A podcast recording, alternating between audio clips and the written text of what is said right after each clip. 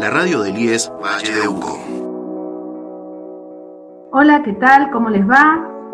Nuevamente desde la radio Vínculos, la 89.7, la radio del IES 9015 Valle de Uco. Eh, iniciando esta nueva etapa, esta parte del año, la última de este año, este año que nos ha venido a, que ha resultado complejo, que resulta complejo por la situación de pandemia en el país y en el mundo, y que bueno, estamos los docentes y las docentes todas trabajando desde, y desde sus casas y los estudiantes también desde su casa, así que bueno, eh, nuestra radio también ha seguido trabajando y sigue trabajando con, con, sus programas habituales y acá en este programa elegimos hablar de esto eh, nuevamente con Lorena Rosales, a quien le doy la bienvenida, que estamos cada una en nuestras casas eh, a través de la plataforma Zoom haciendo este programa. Hola Lore, ¿cómo estás?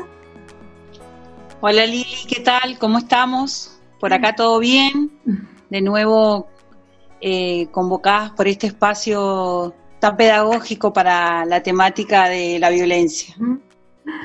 Sí, es así. Eh, bueno, con Lore, eh, como ya saben, las dos somos trabajadoras sociales, las dos somos trabajadoras del Poder Judicial. Bueno, mi programa está, el programa está en el, área social del IES 9015 Valleduco, es un proyecto del área. Y bueno, Lore también es coordinadora del postítulo de género y educación del este otro gran terciario que tiene nuestro departamento de San Carlos, que es el Instituto de Educación Superior Vera Peñalosa. Eh, eh, Lore, ¿cómo están, antes de empezar con nuestro programa, cómo están con el postítulo? ¿Cómo, cómo ha sido la cursada de este postítulo tan importante de género y, educación? Eh, y la situación como, como a todos les cambió con la, la pandemia eh, se perdió la presencialidad, por el momento está suspendida y los alumnos están cursando por la plataforma virtual, una plataforma específica eh, eh, organizada por el instituto y donde está el aula de postítulo de género y educación. Así que los profesores están transmitiendo, subiendo sus clases, en contacto con, con cada uno de, los que están eh, participando de manera virtual, todo como, como todos estamos trabajando en este momento. Y, mm, hay instancias también eh, de videollamada, donde hay por lo menos el contacto visual. Eh, el cursado es el primer año de la actualización y bueno, esperamos el año próximo largar con el segundo año que es la especialización. Bueno, eh, vamos a nuestro programa y específicamente, como, lo hemos hecho en los dos anteriores, con Lorena propusimos eh, un espacio para comenzar a desconstruir esta terminología que marca y históricamente que nos marca eh, una forma de hablar, de decir, pero de llamar a las cosas, pero también de actuar en función de esto. Entonces, sabemos que la legislación acompaña los cambios sociales. Normalmente los cambios sociales se producen primero que la legislación y la legislación viene a dar respuesta un poco a estas demandas sociales.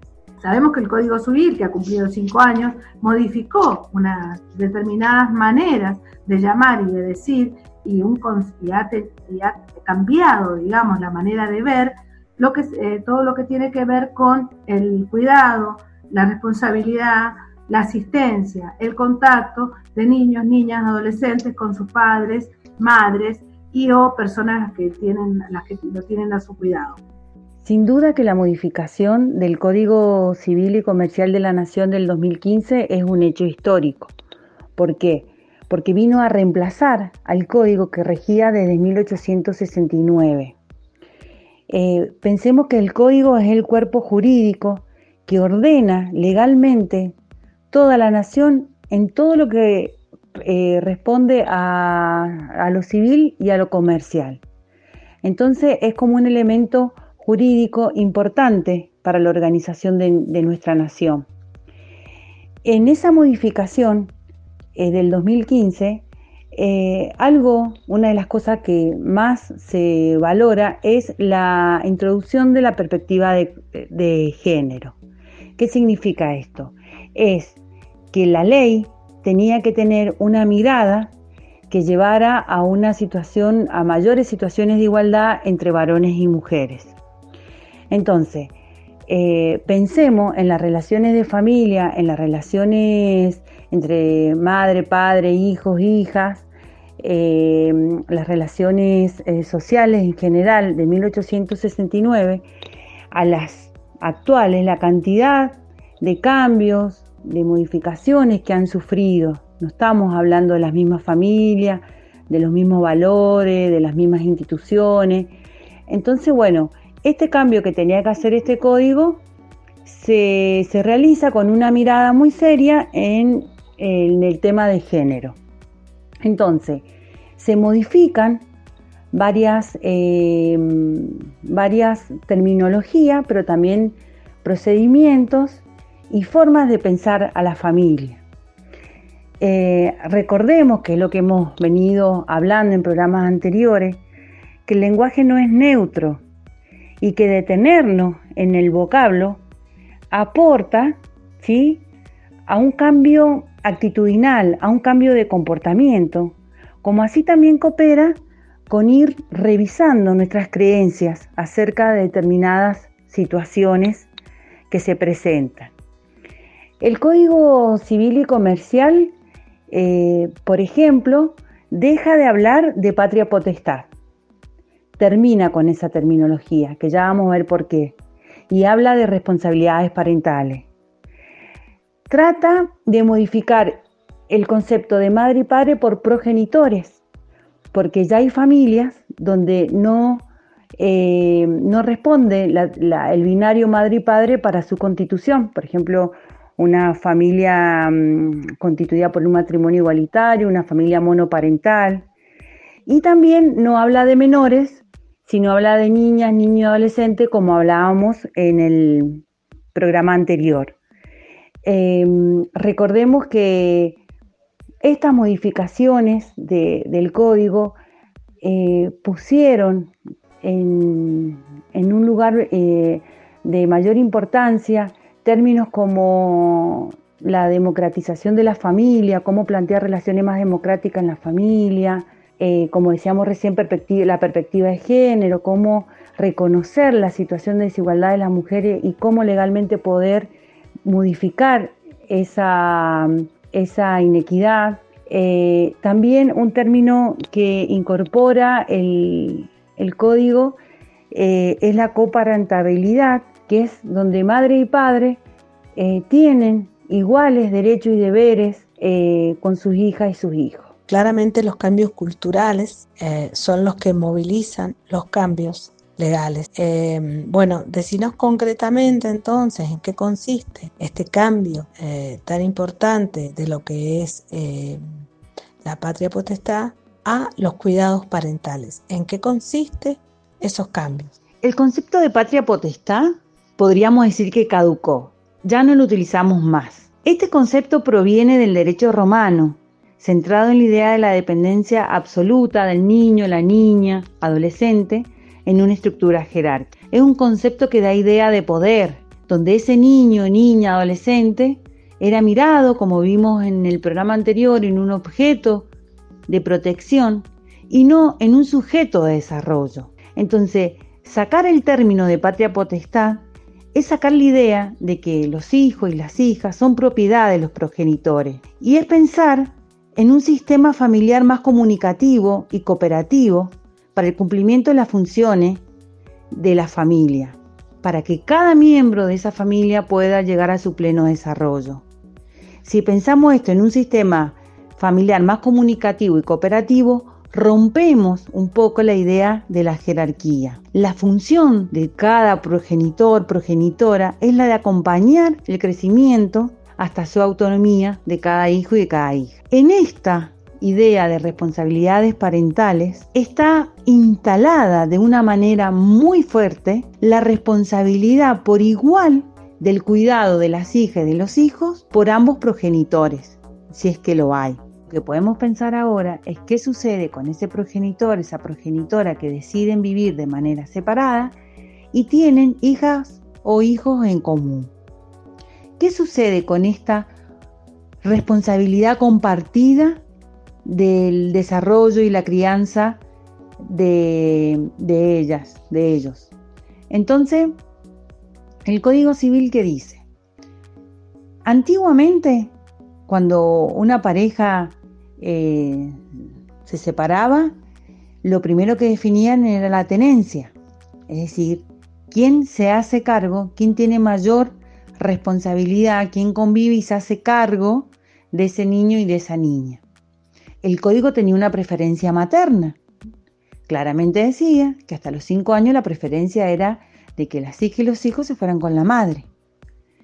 Esto también se saca, se modifica porque sería como profundizar y mantener este estereotipo de género donde las madres son las mejores cuidadoras, desplazando de esta manera a los padres, que también pueden serlo, de igual manera.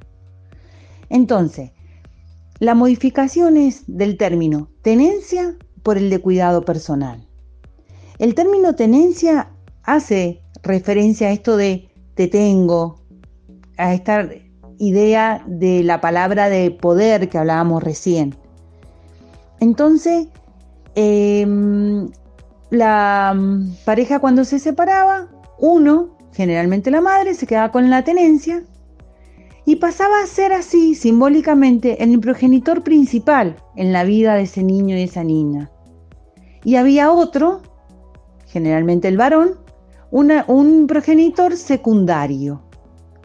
En la vida de ese niño y de esa niña, quien vivía y quien se hacía cargo de esa tenencia, iba a ser como el progenitor más importante en esa en la vida de, ese niño, de esa niña. Entonces, al,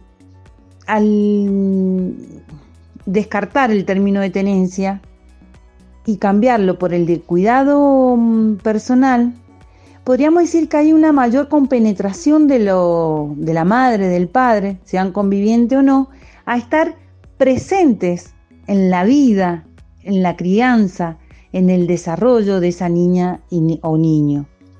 Los progenitores cuidan, no tienen, sería la idea del cambio. Esta desconstrucción de la que hablamos sería lo, la progenitora y el progenitor cuidan, no tienen. Y en ese cuidar tienen que tomar decisiones por sus hijos y sus hijas decisiones que pueden ser de lo más compleja como de lo más simple. Ese cuidar implica estar presente en las actividades cotidianas de, de, las niñas y los niños, actividades de salud, de escolares, de higiene, de alimentación, de compras, de cuidado, de atenciones directas, de supervisiones, de contención afectiva, de escucha. Entonces, em, la idea sería que todas las niñas y niños tengan la igual em, posibilidad, iguales, iguales posibilidades de ser criados, cuidados, atendidos, contenidos por, por su madre y su padre, más allá de que si estos viven juntos o separados, si son pareja o no son pareja. Entonces, el código permite que el, que el progenitor no conviviente tenga igual participación, igual importancia en la vida de ese hijo o hija que el conviviente. Este cambio de terminología de tenencia a cuidado mm, personal conlleva también la modificación del término de régimen de visita por el de derecho de comunicación. Como decíamos recién, al vivir la niña o el niño con uno de sus progenitores y tener el otro un papel secundario, ese otro tenía eh, un régimen de visita, es decir, se estipulaba qué días, qué horario tenía que ver a su hija o a su hija. Este término, régimen de visita, si lo pensamos como término, pensemos qué significa visitas para, para nosotras, para nosotros. Es alguien que apreciamos, eh, que viene a nuestra casa, pero no es parte de nuestra intimidad, no es parte de nuestra cotidianeidad. Entonces, esto era lo que se constituía el progenitor o la progenitora no conviviente en la vida del niño y del niño. Alguien que viene a visitarme y nada tiene que ver con el mundo de mis tareas, responsabilidades. Entonces, eh, este término es como que acentuaba esta idea de, que, de la que hablaba yo recién, de que había un progenitor más importante que el otro. Em, ahora hablamos de derecho de comunicación. O sea, hay un derecho donde progenitora o progenitora no conviviente tiene que estar en un circuito permanente de contacto e información y de encuentros con eh, ese niño o esa niña y no solamente en los espacios y los momentos de, de, recreación, de fin de semana, sino también asumiendo esto que hablábamos recién de la responsabilidad del cuidado en las actividades cotidianas de ese niño o de esa niña.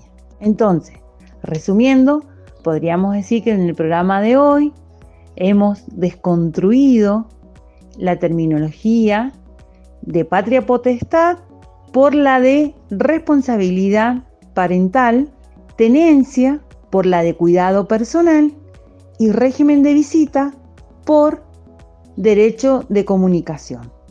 Es terminología que ya está instalada legalmente y que tenemos que empezar a familiarizarnos con ella para poder no solamente nombrarla, sino acompañar con pequeños cambios eh, internos lo que cada término significa para poder vivirla de esa manera.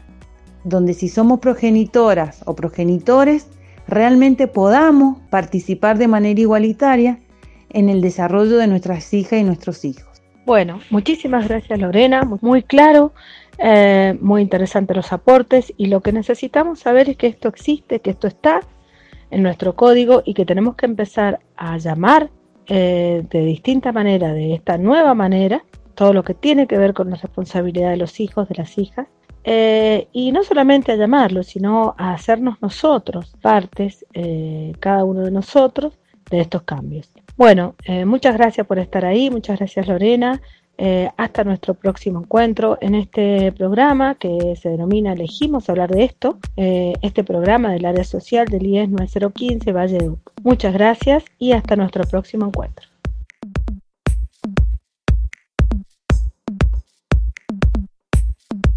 Este y todos nuestros contenidos encontrarlos también en Spotify y Google Podcasts.